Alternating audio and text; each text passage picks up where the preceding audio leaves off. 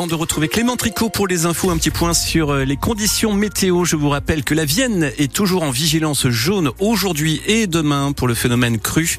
Nous aurons un vent qui pourrait souffler encore jusqu'à 65 km heure euh, localement sur les Deux-Sèvres cette nuit et des températures qui ne descendront pas en dessous 5 degrés.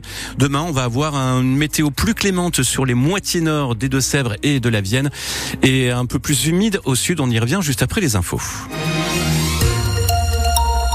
Et Clément Tricot, la police qui enquête sur un faux prêtre dans la Vienne. Cette affaire embarrasse et à l'intrigue. Au mois de janvier, deux hommes venus de Belgique ont sillonné les routes de la Vienne.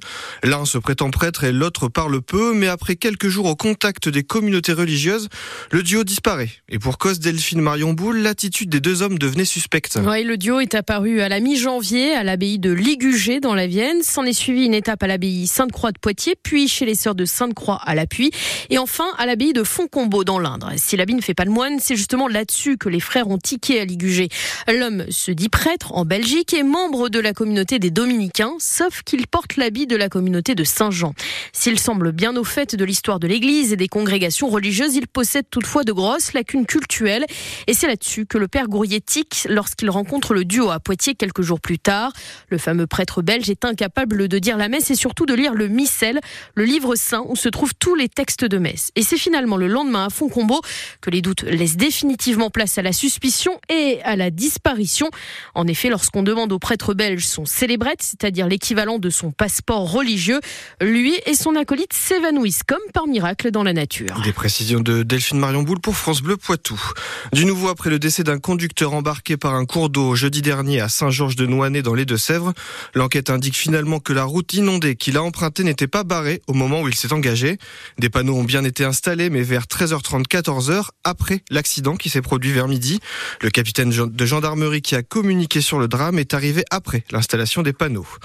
Après un refus d'obtempérer, un conducteur de Sévrien alcoolisé finit sa course dans le mur de sa maison. La scène se passe ce lundi vers minuit. Le jeune homme d'une vingtaine d'années quitte le stade de football de Terve, près de Bressuire. Sur la route, il croise les gendarmes et accélère pour échapper au contrôle avant de percuter son domicile. Il n'est pas blessé mais contrôlé à 1,5 g d'alcool par litre de sang. Son permis lui a été retiré. Le groupe Casino évite la liquidation judiciaire. Après plusieurs reports, le tribunal de commerce de Paris a validé aujourd'hui le plan de sauvegarde du groupe. Le distributeur va passer aux mains du fonds d'investissement britannique Attestor. Pas de quoi rassurer les syndicats qui craignent toujours des suppressions de postes. 6000 sont selon eux menacés. Chez nous, ce plan de sauvegarde concerne les salariés du casino de Choré près de Niort ainsi que ceux de l'entrepôt Isidis à Montmorillon. On y revient dans le journal de 19h. Un autre groupe, Medicharm, est lui aussi en grave difficulté financière. Le groupe d'EHPAD privé va demander l'ouverture d'une procédure de liquidation judiciaire avec le maintien de son activité. Parmi les 43 établissements en France concernés, l'un est dans les Deux-Sèvres, les jardins du château d'Effre, près de Niort.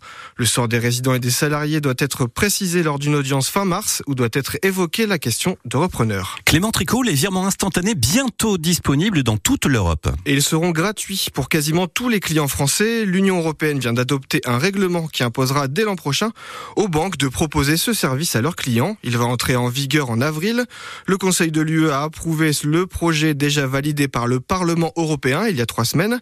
Julien Morcelli, vous nous expliquez ce que ça va changer pour notre quotidien. Concrètement, votre banque devra vous offrir la possibilité de faire des virements instantanés à tout moment de la journée, tous les jours de l'année, y compris vers les pays européens. Le bénéficiaire recevra les fonds au bout de quelques secondes. Ça vaut aussi bien pour les particuliers que pour les entreprises et ça ne vous coûtera pas plus cher qu'un virement standard, gratuit dans la quasi-totalité des cas.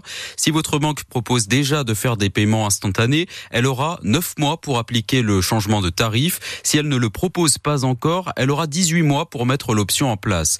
Aujourd'hui, ces virements instantanés sont disponibles dans la plupart des banques françaises.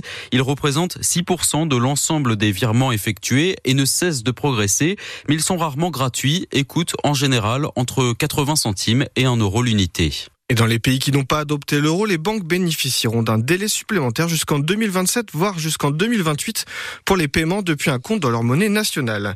Les riverains de la LGV dans la Vienne ne seront pas indemnisés. Effectivement, le tribunal de Poitiers a rejeté aujourd'hui six premières requêtes déposées par des plaignants qui vivent à moins de 400 mètres de la ligne à grande vitesse. Ils se plaignaient de nuisances que les juges ont estimées réelles, mais pas d'une gravité exceptionnelle.